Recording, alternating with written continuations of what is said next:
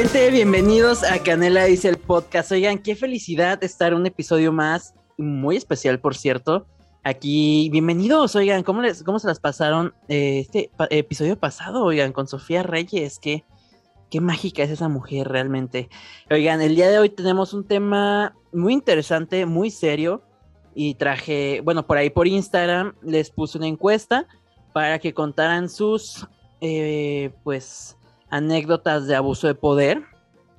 Y no solo tenemos el día de hoy sus anécdotas, sino que tenemos personas que van a contar sus anécdotas. En la primera esquina tenemos, ella es muy empoderada, es Géminis. Ojo, ojo con eso, los Géminis.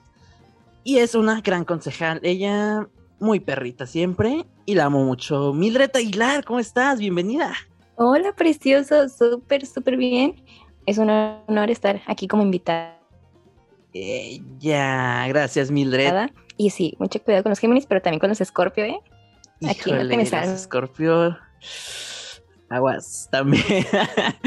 gracias Mildred, bienvenida. Y en la otra esquina, gente, también tenemos. Él es Capricornio, muy sensible a la banda y una persona muy, muy tierna y muy buena onda. Josué Robert, ¿cómo estás, Josué? Buenas noches. Buenas noches, amigo, ¿cómo estás? Mm, no mejor que tú.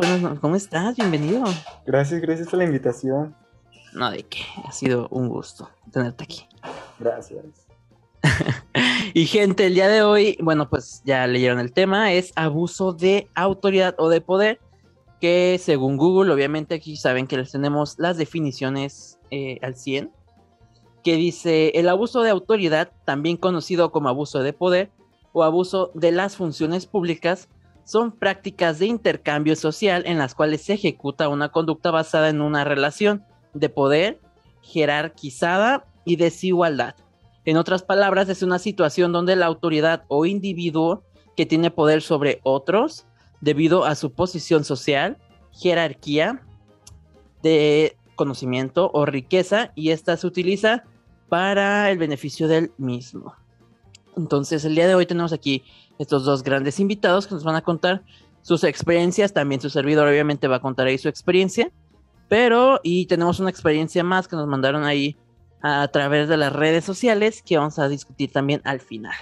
Entonces, quiero que comencemos con la señorita Mildred Aguilar. Vamos contigo, Mildred. ¿Qué, has vivido con esto de abuso de autoridad y de poder?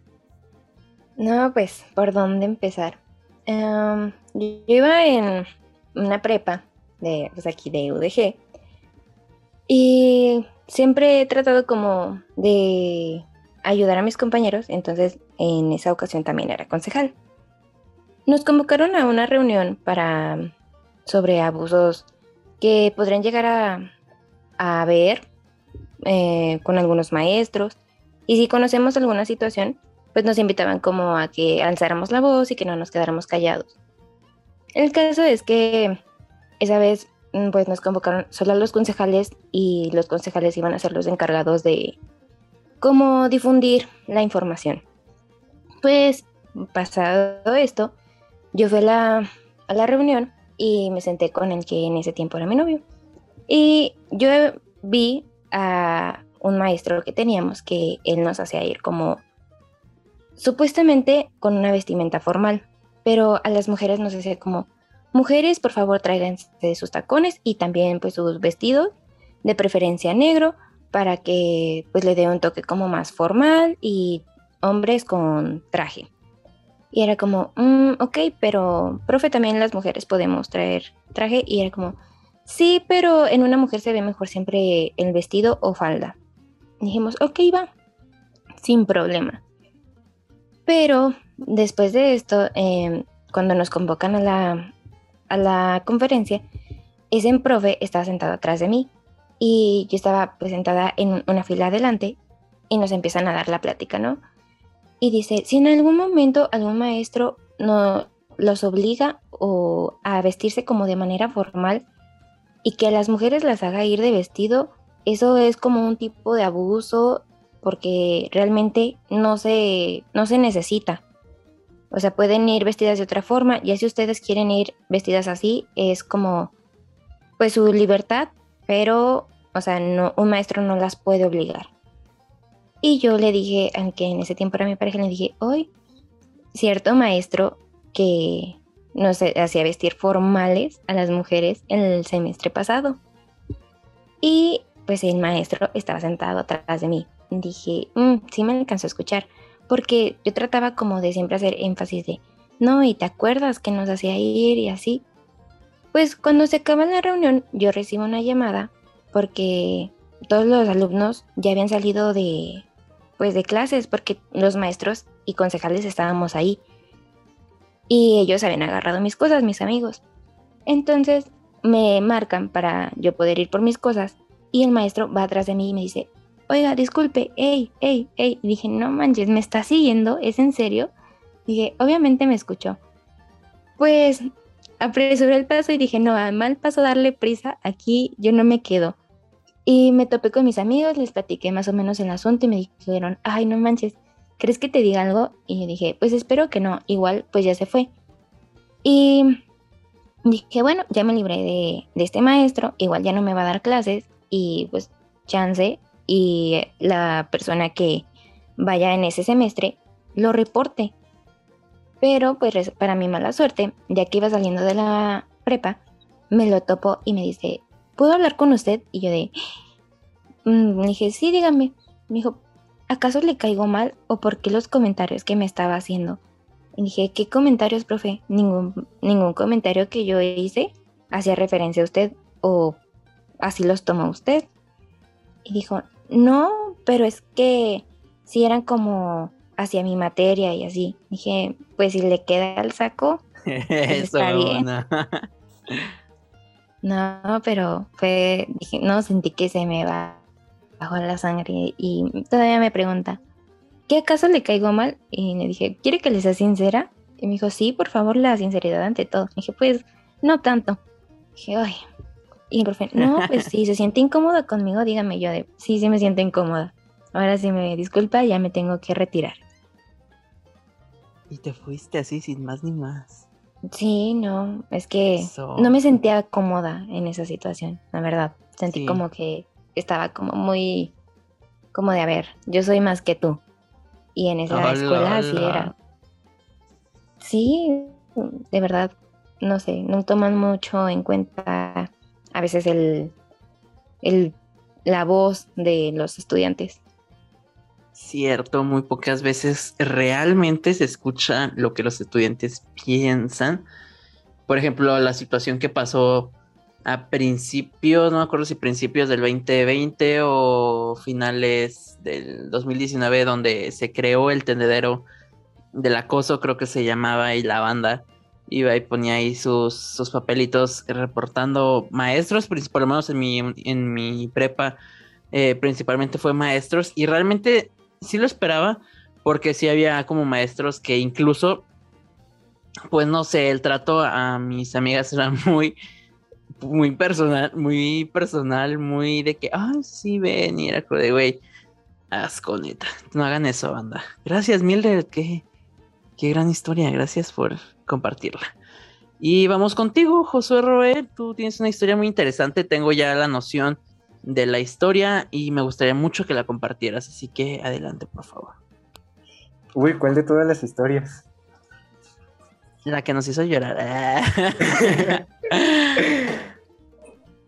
bueno, pues estamos con los maestros, ¿verdad?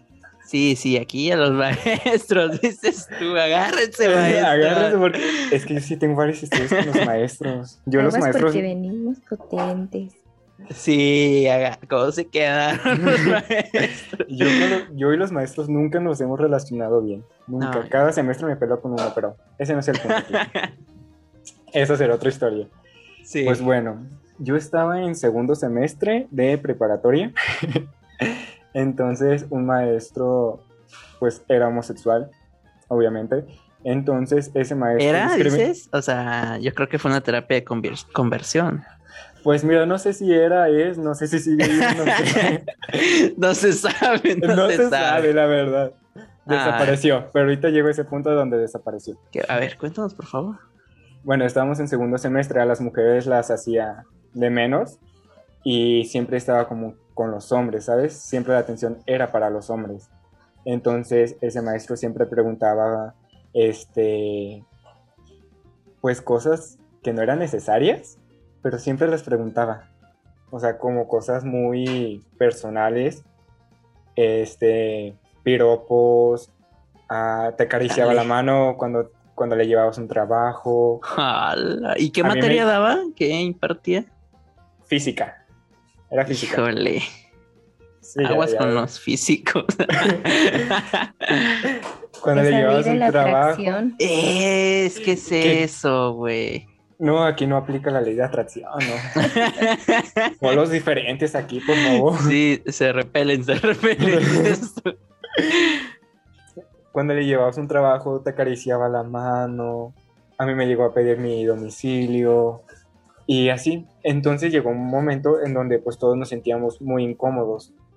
Entonces la que era nuestra tutora en ese entonces pues le dijimos la situación y ella nos dijo, ¿saben qué? Pues redacten una carta lleven la coordinación, pero todos tienen que estar de acuerdo. No, pues ahí verás que todos los hombres, órale, a firmar, porque pues éramos los que estábamos siendo en ese momento como acosados. Entonces pues ya se llevó y ya se le dijo a ese maestro, el maestro cuando se enteró obviamente, pues ya sabes, ¿no? ¿Y por qué no, por qué no me dijeron en mi car que se sentían así, ¿sabes? El típico. Sí, típico que, ay, es que ustedes lo malinterpretan y si no me lo dicen, no podemos conversar. Sí, típico, típico. Y así como de que, ay, sí, sí. No. Entonces nosotros no dijimos nada, se llevó el caso totalmente. Entonces la que era la concejal y otra compañera, este, bajaron y el maestro las agarró y les dio el susto de su vida. En serio, yo no, yo no supe cómo estuvo porque fue a la salida pero las agarró a las dos y las amenazó. La de, de muerte. Así de, si ustedes siguen hablando, van a ver y así, ¿no? O sea, ah. bajándole las o sea, te vamos a bajar calificación para no llevarlo a un grado más mm, extremo. Total. Este, se fueron corriendo con la tutora, llorando, con miedo. El caso es que ese, eso se llevó a, pues a, ¿cómo se llama? A juicio. Y, Ajá, juicio.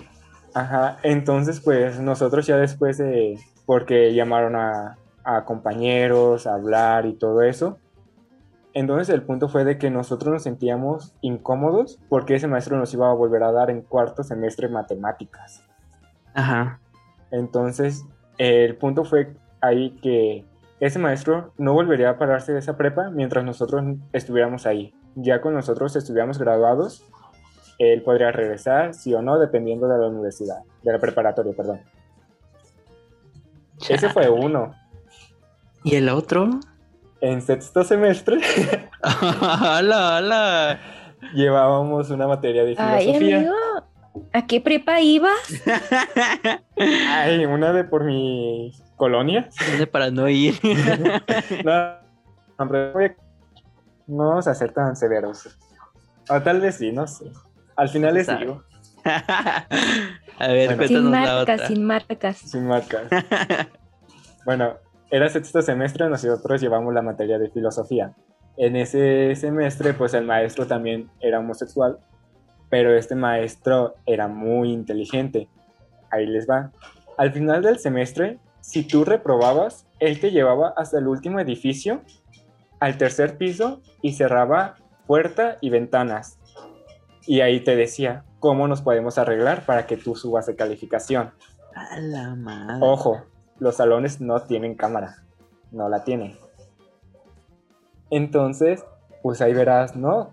Y yo eso yo lo sabía desde el primer semestre. Entonces imagínate ya con el miedo con que yo iba. Sí. Porque fue primer semestre, me pasó lo de segundo semestre y ahora imagínate en sexto semestre yo cómo estaba. Total. Este, pues ya nos empezó a dar las clases y yo y ese maestro yo siempre me sentaba en la parte de adelante no por creerme listo o por hacerle la barba al, maestro no no no porque muchos piensan que nos sentábamos enfrente por eso yo me sentaba enfrente porque yo no veía ay estás bien y luego los maestros usaban marcadores verdes, imagínate, yo no veía nada. Sí, ya sí, no hagan eso, maestros, si nos están Ay, los peores. Sí, no lo hagan. Sí, deberían de prohibir, fíjate. hay que mandar una, verdes. Sí, hay que mandar una carta a la CEP para que prohíban los marcadores verdes. Uno ciego y no puede ver y usted marcadores verdes. ya sé, ya sé. Continúa, por favor. Bueno, entonces ya, ese, eh, cuando él estaba sentado en el escritorio, eh, yo estaba como de los que están enfrente, a un lado, como en forma diagonal. Ajá.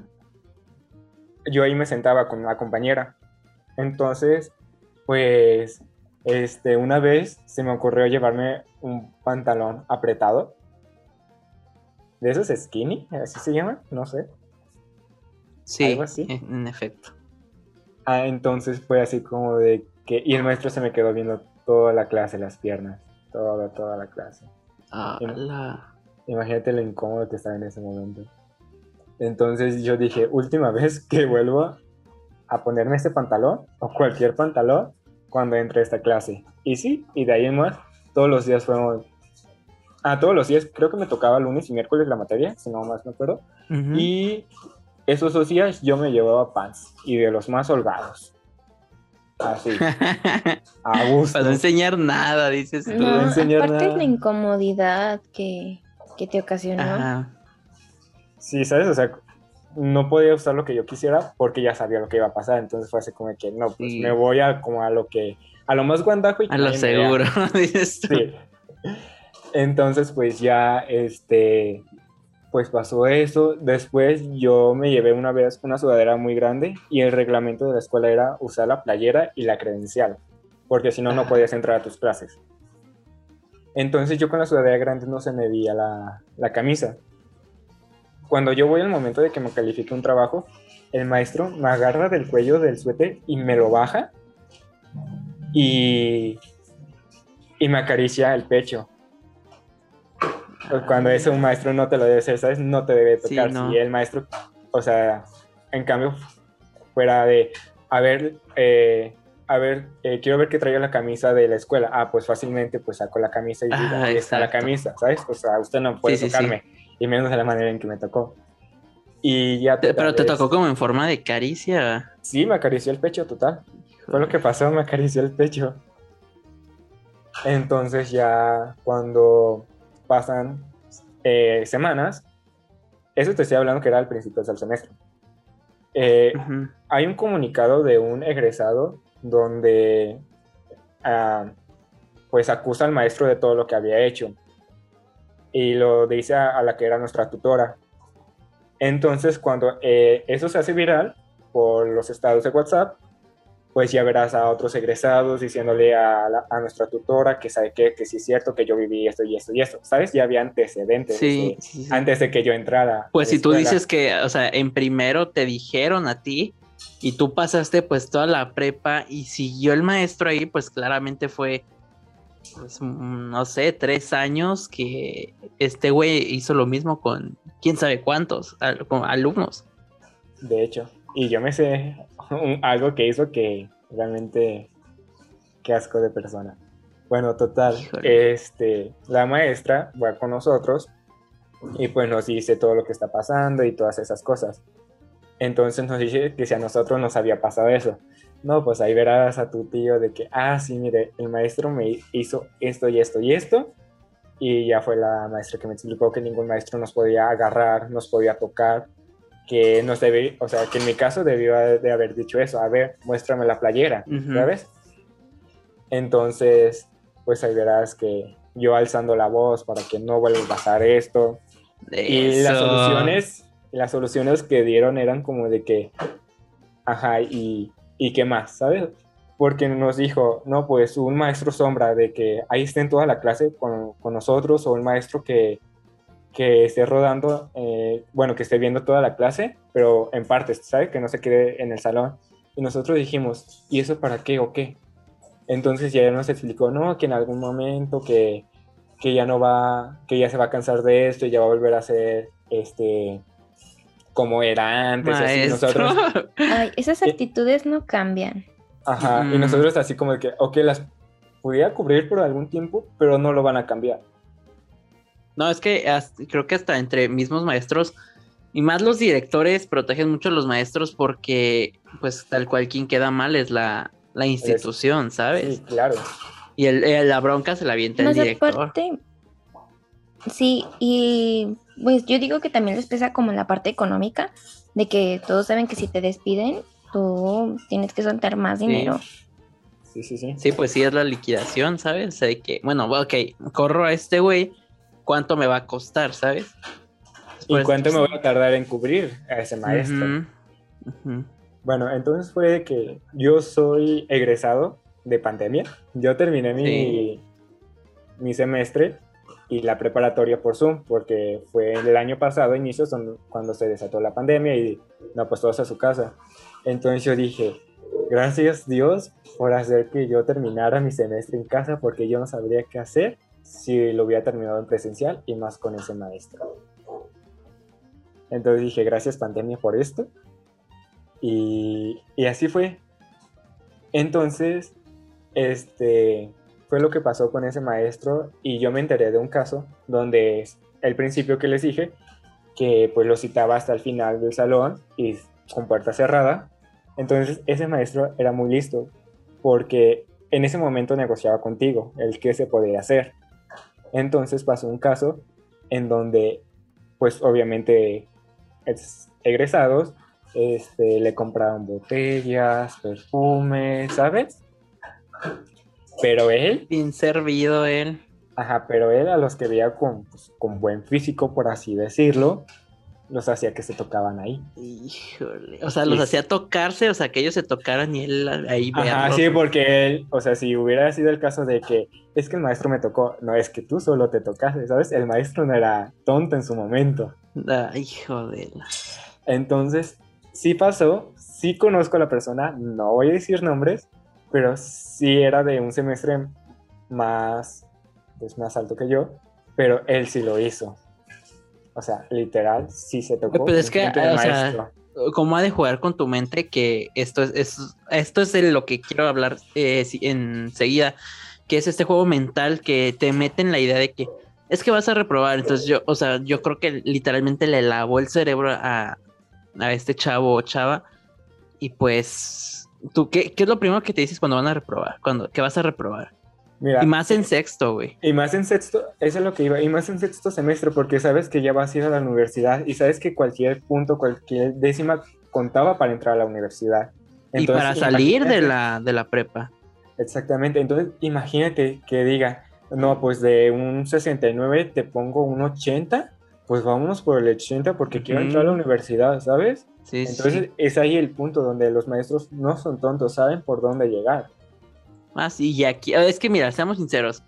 Bueno, sí, existe este estereotipo donde, pues, los, los alumnos eh, más como populares, que son obviamente, pues, guapos y, y populares, vaya, tienen a, a, lo mejor un rango bajo de calificación por lo mismo, porque a lo mejor se centran en su popularidad o que, o yo qué sé.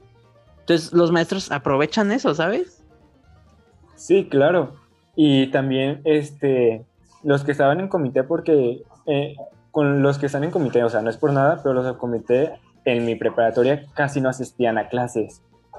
Entonces. En la preparatoria de... todos, creo, porque yo en mi caso también. Sí, también. Mira, ah. y fíjate que aquí tenemos. Es que no quise generalizar, la verdad. Te dije, si generalizo, voy a ver. De mí no van a andar hablando.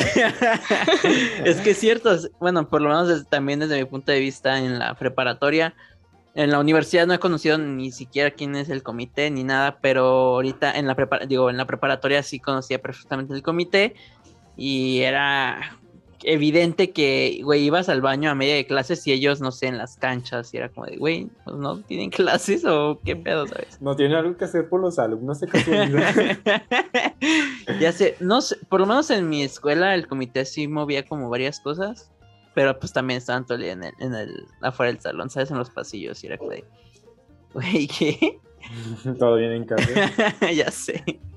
Bueno, pues total, entonces, eh, eran excelentes maestros. En serio, sabían del tema como no tenías idea. O sea, mi respeto como maestros, pero como personas eran un asco. Totalmente eran un asco. Ya sé. Y ahora que tomas, tomas, te toca, tocas este tema de las personas que dan asco, quiero ya contar mi experiencia y ahorita justo con lo que terminamos, que es este juego mental, tengo yo una experiencia muy, mm, pues que me marcó bastante. Hace cosa de dos años, no sé, un poquito más, un poquito menos. Entré eh, a fuerzas a un grupo, bueno, de esos grupos de apoyo, no de la iglesia, pero estos grupos de apoyo donde no voy a decir nombres tampoco porque la demanda dices tú, donde pues supuestamente te ayudan y bla, bla, bla. Bueno, pues, primeramente yo nunca quise ir. Entonces cuando iba, iba con una idea súper negativa. O sea, iba de que no, no y no. Y bueno, inicia son, son cuatro días o tres, no me acuerdo. Según yo son cuatro. Jueves, viernes, sábado y domingo. Y bueno, vas el primer día y, fíjate que esta gente tiene un método muy cabrón con el cual juegan contigo. Eh, ¿Qué quiero decir con esto? Bueno, pues estos grupos de ayuda, según esto, empiezan dándote donde más te duele. Obviamente primero te hacen ser vulnerable. ¿Por qué? Porque inician sus sesiones, una con temas muy sensibles y que saben que te va a doler. Entonces, en la, en la primera dinámica ya estás llorando. Si te soy sincero, yo lloré en la primera dinámica. Ya estaba llorando, o sea, mal, mal, mal. Entonces, ¿qué, ¿cuál es la dinámica de esta gente? Que te hacen llorar, güey, y después, no, párate, y eres, ¿sabes? O sea, empieza esta motivación de que eres un chingón y, y tú puedes, y bueno, te hacen sentir, volvemos a la misma, te hacen sentir lo mejor, pero después de que ellos te sintieron hacer lo peor. Entonces, esta gente es un horror. Entonces, bueno, vas pasando los, los días de, este, ellos no sé si llaman el fin o una madre así, del fin, que bueno, jueves, viernes, sábado y domingo, y van jugando igual contigo y te van de que ellos empiezan de que genera, y es que tienes que generar esto, y por qué no, y justo tengo mensajes muy fuertes de una persona de, de, de ese grupo que ahorita en un momento más voy a leer donde una en primera vivió una de las humillaciones más pues fuertes de que a lo mejor que he tenido, o sea, personalmente, porque realmente te, repito, te hacen sentir lo peor, o sea, tú eres y no eres, o sea, sabes, juegan contigo en tu mente bien cabrón y luego, imagina que tu familiar fulano que ya, ya murió, esté aquí, ¿qué le dirías? Y, y luego, abrazos y no sé qué, ¿sabes? O sea, bueno, esta gente por adentro de las sesiones se manejan por grupos. Entonces, todo, o sea, punto todo tu salón se divide en varios grupos, en grupo chico, ellos lo llaman así. Y ya, pues, en cada grupo hay como dos personas, no sé cómo llamarles, pero dos de, o sea, dos personas de parte de ellos que que te van ayudando y apoyando. Entonces, obviamente está la mera mera, la que saca su buen dinero, porque quiero que sepan que estos cursitos no son nada baratos. La jefa, la patrona. Ella moviendo ahí todo. La que cuenta los billetes. La de ya comieron pobres. Literal. Ni me acuerdo cómo se llamaba la señora. Entonces, bueno, entonces ella, obviamente ella no está tal cual todos los días. Ella nomás va, te da una plática, te hace que llores y vámonos. Y, y, se quedan los demás, pues los acarreados, diría yo. Una lloradita y a mi mierda. Una lloradita y a mi Y fíjate que esos cursos fueron en un hotel, entonces si das tu lloradita y te rentas un cuarto y a mi mierda.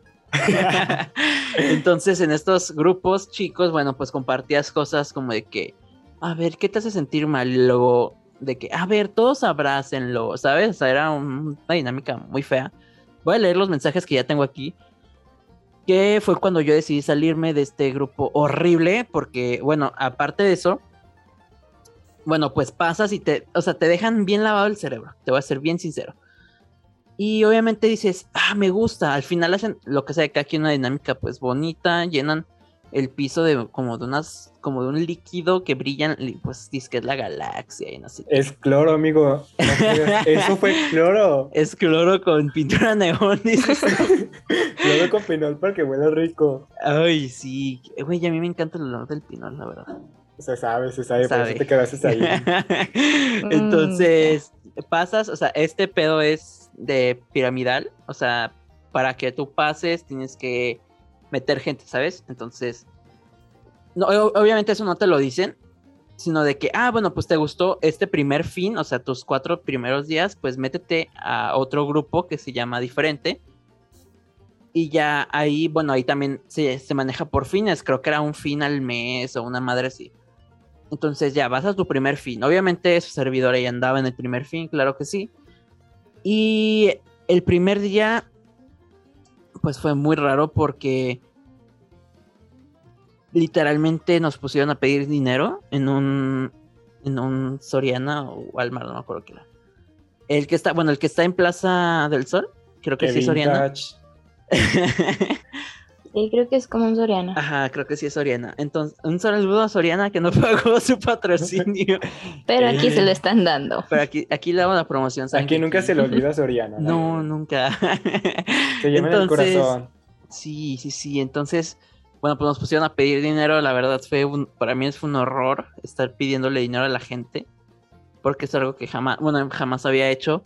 Y, y que la gente, pues, si te miraba así como de, güey, no te me acerques. Y bueno, el punto era que ocupabas dinero para comprar fruta. Fruta que después ibas a revender y que, mira, que esta manzana es mágica y yo creo que le inyectaron drogas o algo así. Pero qué necesidad de hacer eso, o sea, te estás humillando en primero y después ya te estás estafando. ah, y para todo... En estafado, Sí, para todo esto, después para vender la fruta, no me acuerdo, nos pusimos, tenías que ser un mimo, güey, o sea, esta gente tiene una dinámica de que mimo, no puedes hablar y no sé qué, y de que tenía, o sea, el humillarse, güey. O sea, imagínate un servidor. Soy comunicólogo y no me da vergüenza hacer casi nada. se, sabe, imagínate, se, sabe, Entonces, imagínate a un servidor en plena, donde está la fuente central de Plaza del Sol, con talco, talco, güey. O sea, talco de ese de bebé, güey. O sea, es que no había ¿has visto, ¿Han visto la escena, güey, donde está la de dónde están las rubias y le dice que limpia te adicta? Límpiate, maldita dicta. Ajá, ajá. Ah, pues así se veía un servidor, así con la cara llena de talco, porque era un mimo, güey. No, obviamente no podía hablar y teníamos un pellón que compramos entre todos, que porque íbamos, que una voz por México, una madre así, bueno, de la gente, la dinámica era que la banda te escribía cosas en el pellón. Y parecía de y México, ni te topo, ya sé. Esa fue la primera dinámica y después fue cuando fuimos a pedir dinero, un oso Obviamente nos sacaron de Soriana porque pues eso está prohibido. Y, ya, pues después fuimos de que, donde fue como el salón de conferencias donde, donde era esta madre. Y ya después de que, no, pues a ver, saquen su fruta y todos bien, bien contentos con la fruta. Y dicen, no, pues después salgan a venderla. Y entonces yo no vendí esa madre. Entonces aquí entra donde los mensajes que me pone, no es realidad. Eh, tú solo quieres darle razón a algo y ese algo eres tú. ¿Qué pasaba con las frutas? Solo generabas puras chingaderas, como siempre en tu vida. Por eso, por ser tan soberbio y no actuar y abrirte a los demás.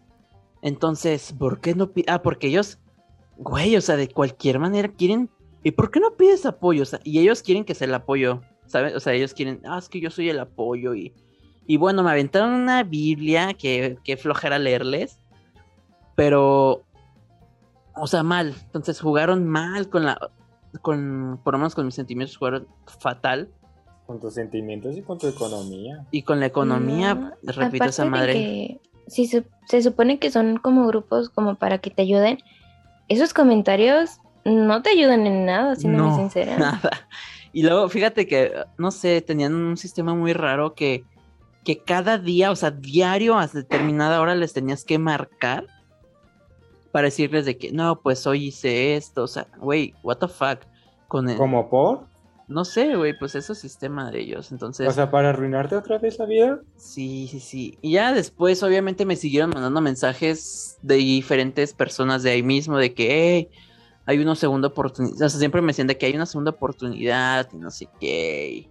Bueno, el segundo día del primer fin del segundo nivel, para llamarlo así, eh, bueno, pues un servidor, no es por nada, soy comunicólogo, pero organizo eventos que, bueno, son una joya.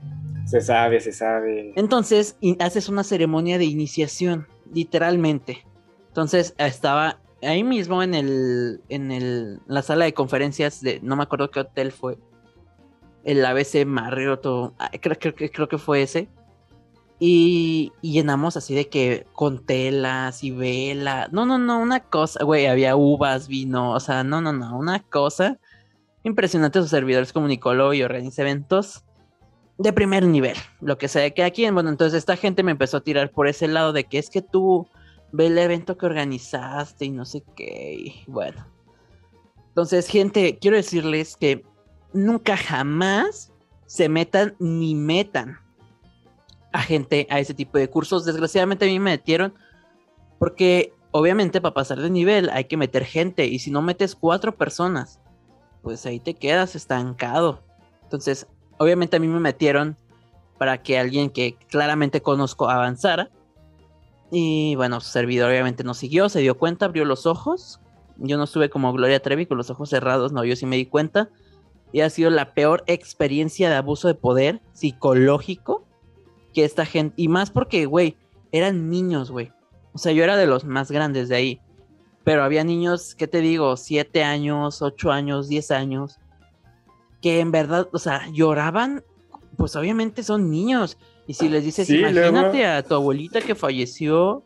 Y luego ellos no tienen ni siquiera como experiencia como en la vida. Exacto. Ellos saben de jugar y, y pues sí han, o sea, o sea, hay niños que sí han vivido experiencias muy fuertes, pero, o sea, imagínate vivir experiencias fuertes para vivir experiencias aún más fuertes si no estás preparado. ¿Qué onda con esas personas? Sí, sí, sí, entonces era horrible porque luego te decían como es que los papás tienen el problema tal cual, ellos dijeron textualmente, los papás son el problema. Entonces, literalmente esa gente pues que qué asco y qué vergüenza. Si me están escuchando alguno de esas personas, debería darles vergüenza y asco que jueguen con los sentimientos de las personas, solo para que usted, ah, porque luego ellos decían, nosotros no ganamos ningún tipo de dinero aquí, esto es voluntario. Por favor, güey. Oilos. O sea, dime tú quién Oye, tan caros que te costaron. Oye, por favor, ni modo que no les den su dinero. No, pues bueno, ¿crees que le van a hacer de gratis? No, pues no, tampoco son tontos. Entonces te digo, eran, güey, niños chiquitos que sinceramente, bueno, a mí no me cambian los niños chiquitos. Pero bueno, pues ahí era un trip donde te unían y eh, convivías. Entonces dije, güey, ¿por qué le hacen esto a la banda, sabes? O sea, son niños. Y lo peor es que los papás también estaban metidos en eso. Entonces era como, sí, quiero que mi hijo haga esto y... y eh, ah, porque te digo, cuando metes gente ellos lo llaman enrolar. O sea, tú enrolas gente y tú metes gente y eso hace, pues hace que tú subas de nivel y bla, bla, bla. Entonces, entonces, gente, no hagan eso. Jamás se metan a ese tipo de grupos de ayuda. Mejor vayan a, terapia, es mejor. A psicólogos, con alguien con sí, un sí, título, sí, al psicólogo. A terapia, porque ese, o sea, esos grupos, pues a mí por lo menos solo sé que me chingaron. Claramente no cambió nada en mí, en mi ser jamás cambió. Bueno, sí cambió, que me di cuenta que no soy pendejo, güey, o sea, como a lo mejor ellos pensaban y que pensaban que iban a jugar conmigo, güey. Y obviamente saqué un buen de bandas, si les soy sincero, como cuando agarré el pedo, les mandé mensajes a los más grandes, güey, que es como los que más pueden como...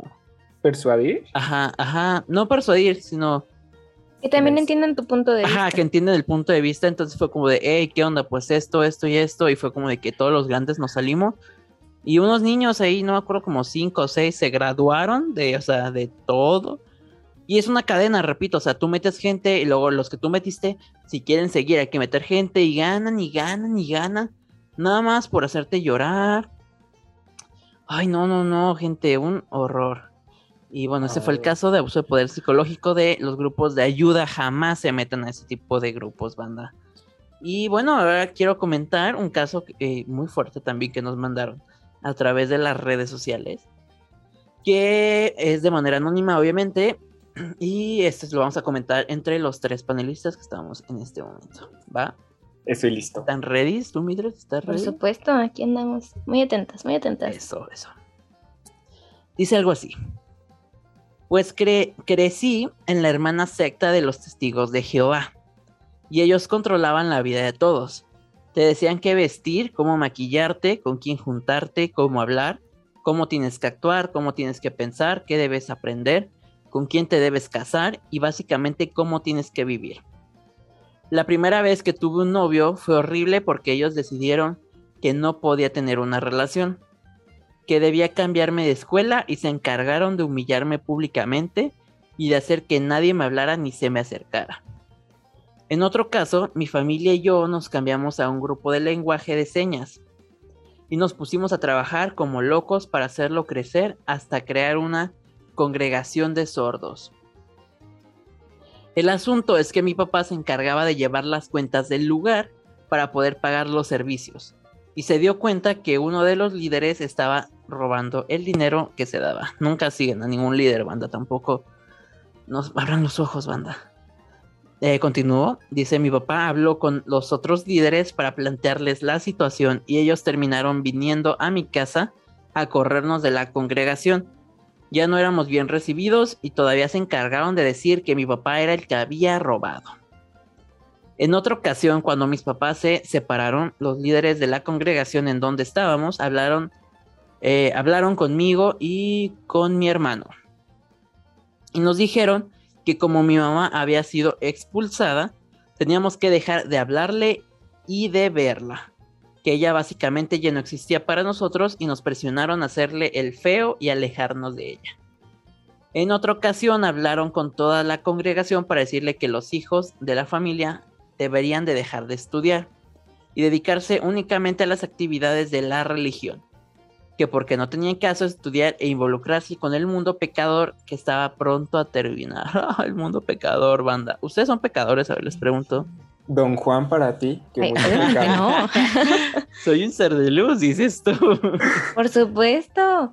Ah. Hola, Brillo más que las estrellas. Eso, eso. No, pero oye, qué mal manejo de emociones y de religión, disculpen, eso no es religión. Bueno, no. Bueno, es que no sé cómo tomarlo, ¿sabes? Es que, ¿sabes? Por lo menos lo que tengo entendido es que la, no, es el Dios que creó el mundo es amor y la religión muchas Se debe de basar en el amor. Ajá, en el amor y compasión. Y en la religión es como en el respeto. en el respeto, exacto. Y la religión hace todo menos eso. Menos, ajá, menos dar amor, porque ¿cómo vas a separar a una madre de sus hijos. O sea, exacto. ¿Dónde está el amor? ¿Dónde estás involucrando? O sea, los valores y solamente estás poniendo leyes y restricciones a los niños. O sea, ¿Sí? ¿en qué mundo cabe que una persona te puede decir a quién amar, a quién hablar o a quién estar, o sea, con quién quieres estar, a tu lado? Sí, claro. Eso no es amor, banda. Entonces, por lo menos yo no creo en la religión. Neta, en, en las religiones yo no creo. Creo en, en un Dios, claro que sí pero en lo que la religión dice no, porque según me han... Fati Chapoy dice. Fati Chapoy dices tú, es mi religión. Típico de comunicación. Sí, oye, Debemos de adorar a alguien. Yo le rezo todas las noches, dices tú, era aprendí su veladora. Yo quité las fotos de mi familia y puse Pati Chapoy con su velita. Ya Daniel Bisoño, dices tú. Volteado de cabeza. Ay, para el amor, para el amor. Se sabe, se sabe. Se sabe, se sabe. Continúo, dice, en otra ocasión un amigo le confesó a mi papá que él se casó con su mujer a cambio de dinero y que sus papás lo obligaron a aceptarlo, porque él es homosexual. Y eso no es bien visto, obviamente también la religión tiene muchos problemas con esto de la homosexualidad, lo cual pues el mismo papá dijo que pues no, qué onda, que no había bronca y después como que se contradijo y bueno, hay un tema muy controversial con esto de la religión con la homosexualidad. Sí, ni ellos son claros en lo que quieren ni en lo que hablan pero nosotros respetamos amor es amor. Amor, es amor, sí. Es que mira, es muy importante que la gente entienda que, que no te hace más ni menos ser homosexual. Eres una persona, tienes corazón, tienes sentimientos, y fuera de a quien ames, mereces el mismo respeto, el mismo trato y el mismo cariño que cualquier otra persona. Y es, es lo que la banda no entiende a veces. Sí, claro, eres un sí, ser humano. totalmente de acuerdo con tu Exacto, o sea, no, no, no, porque eres homosexual eres robot, ¿sabes? Es como eres un alien, seguro. Eres un alien. Los homofóbicos, ¿no? Ya sé, y, y, fíjate que justo el otro día iba en el carro, iba escuchando este programa que me da mucha risa, que es La Corneta en los 40, y, y justo había un, hubo un caso de, de, no me acuerdo, un político, algo así, en, obviamente no aquí en México, sino en otro lado, donde fue encontrado en una orgía con un buen de personas, en la mayoría hombres, y él era, o sea, de un partido conservador. Entonces era como de, realmente a veces las personas más homofóbicas es porque realmente... Están reprimiendo. Están reprimiendo, exacto. Y sí, no sé, la banda es muy rara. Entonces, en lugar de andar de homofóbicos, güey, si les gusta un vato, agárrenselo y ya. Vivan, disfrútenlo. Pero todo con protección, por favor. Sí, fíjate que, bueno, una idea que yo tengo bien clara es de que un día me voy a morir y qué flojera hacer la vida de alguien más. O sea, no vivir mi vida. Tener que esconderme y ser como los demás quieren, la verdad es que conmigo no va. Así que banda, amen y vivan como quieran. No se vivan y dejen vivir. Sí, vivan y dejen vivir también. A la banda que nomás está ahí dando lata, mejor vivan y Sí, las críticas están al día. Sí. Las vecinas están al día. dices tú ahí en el foro de Ventaneando. Son las cámaras de vigilancia de cualquier comunidad. Sí, totalmente. Se sabe. Se sabe. Y para terminar, dice, en otra ocasión, la esposa de un líder a la que sus papás la casaron cuando tenía 16, güey, ¿qué? O sea, what the fuck con eso. No, no, no. Mira, eso no me sorprende de los 16, porque antes, o sea, en cualquier religión, se casaban a esa edad. Y si no te casabas, o sea, ya, se te iba el tren. Entonces, de los 16, ajá.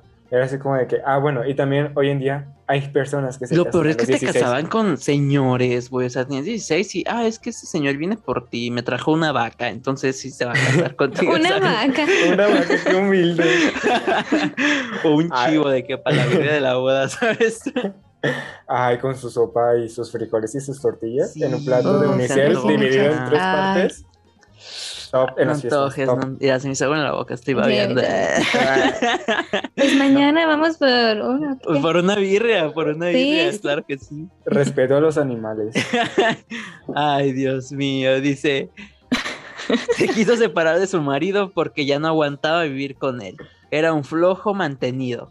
Entonces el marido se encargó de hablar con su familia y decirles que ella estaba loca y enferma por querer dejarlo y que debía internarla en un psiquiátrico eh, porque la familia, digo, la familia la tuvo que, la tuvo cautiva un día entero en el que sus hermanas y cuñados, sobrinos, la golpearon y le dijeron de cosas y luego pudo escapar y pedir ayuda. Qué fuerte. Inventes. o sea, pesa al grado. Esto, ¿Tú crees que esto es religión? No, o sea, eso está pésimo. O sea, de verdad eso no debió de haber pasado. Esto es todo menos amor. Eso es, te digo, cómo debes de vivir tu vida paso por paso y si no lo haces, te voy a juzgar y te voy a hacer la peor de las personas porque simplemente no me quisiste escuchar. Te van a castigar. Horrible. Sí, pero como si hubieras cometido, ¿sabes? El peor de los delitos. Cuando solamente decidiste eh, salir de ahí, vivir tu vida. exacto. O sea, buscar tu felicidad. Ser feliz. Ajá, sí, exacto, buscar tu felicidad y te están castigando. estar aguantando actitudes tóxicas. Totalmente. Ay, banda, pues qué casos tan fuertes tocamos el día de hoy. Eh, ¿alguien, eh, ¿Alguien de ustedes dos quiere concluir con alguna frase célebre? Eh, a ver, empezando por José Robert, vamos contigo. Mira, en mi caso, como fue de, a pesar de que seas hombre, sí hay abuso en los hombres. Claro que hay abuso, de que se queden callados es otra cosa, pero siempre ha habido abuso en los hombres. Entonces, no se queden callados. Todos merecemos el mismo respeto y, y no merecemos que otras personas vivan lo que tú viviste. Se tiene que levantar la voz, se tiene que decir, esta persona es mi acosador y yo sufrí de esto, para que tú ya no lo vuelvas a pasar. Gracias, Josué. Vamos contigo, Mildred Taylor. Esa frase me llegó al corazón, ¿eh? Debo decir. Llorando, dices tú. En Magdalena. con las lágrimas en los ojos. No, ah, ya sé. Yo también digo como que levanten la voz, no se queden callados si sufren algún tipo de abuso o algo, en verdad, ponle que a lo mejor no se van a tomar cartas en el asunto tan rápido, pero tú al menos ya aportaste tu granito de arena y créanme que en algún momento se tienen que acabar este tipo de actitudes y de abusos de tanto de maestros, porque somos una comunidad estudiantil y créanme que la unión hace la fuerza. Eso, la unión hace la fuerza. Muy bien, Mildred. Gente, concluimos con ese tema, eh, con el tema de esta, de esta bella semana. Eh, quiero que sepan que si ustedes alguna vez han sufrido un caso de abuso de poder, no se lo callen. Háblenlo con su familia, con las autoridades en, caso de ya ser algo muy serio. Pero no se lo callen, no carguen ustedes solos con, con la presión y el, dolor a lo mejor de, de lo que les pudo haber pasado. Y los invito a que lo compartan con las personas que más le tenga confianza, sean sus amigos, su familia, eh, no sé, la policía tal cual, no sé, no sé, pero no se queden callados, hagan algo. O en Facebook, ahorita Facebook ya es un, un lugar donde la gente comparte. Las redes sociales. Todas las redes sociales, claro. Twitter, por ejemplo. Qué bueno que se esté dando eso de las redes sociales para dar una denuncia. Hasta que sirve de algo, porque seamos sinceros, a veces el meter tu denuncia tal cual eh, físicamente, o sea, en la policía y eso puede ser todo menos favorable. Sí, hace como ruido solamente ahí, que las demás personas no lo conocen. Y ahorita que pones un caso, todo el mundo lo sabe y todo el mundo eh, apoyamos a esa persona, o sea, no de manera así como de que, ah, sí, estoy ahí a tu lado, pero te apoyo, ¿sabes? Te creo lo que pasaste y estoy contigo. Sí, sí, sí, totalmente. Sí, para que pues, sepan que no están solos. Eso, que sepan la banda que no está solos y vivan su vida como quieran, no se dejen eh, influenciar por nadie jamás. ¿Qué les digo, banda? Yo soy su amigo, su tío, su... No soy locutor todavía, banda, todavía no soy locutor. Algún día ustedes ahí apunten en su lista de deseos. Eh, cuando volteen su foto de Pati Chapoy, ahí pidan de que Alex es el locutor. Para que después nos escuchemos eh, por la radio cuando vayan a sus trabajos o cuando estén en sus trabajos. Espero muy pronto muy pronto no se sabe, pero algún día llegar a ser locutor y que nos escuchemos por una frecuencia, banda. Entonces yo soy su amigo, su compañero, yo soy todo para ustedes, banda. Soy Alex Canela y esto fue Canela Dice el podcast. Espero hayan concordado con alguno de nuestros casos o, hayan, eh, si hayan vivido, si han vivido algo parecido, no que entiendan que no están solos y que no están ustedes a lo mejor en el lado negativo. Entonces, banda, sin más ni más, nos vemos la próxima semana. No se sabe si entrevista la próxima semana, no se sabe, porque luego se acostumbran a las entrevistas. No se sabe, no se sabe si va a haber. Sí, sí, bueno, pues ahí nos estaríamos viendo en la entrevista de la próxima semana. ¿Con quién? Tampoco se sabe. Es de sorpresa, banda, es sorpresa. Aquí, puras sorpresas, aquí en Canela dice. Algo mágico. Eso, mágico. Como Disney, dices tú. La magia de Disney. Gente, nos vemos la próxima semana. Yo soy Alexis. Adiós.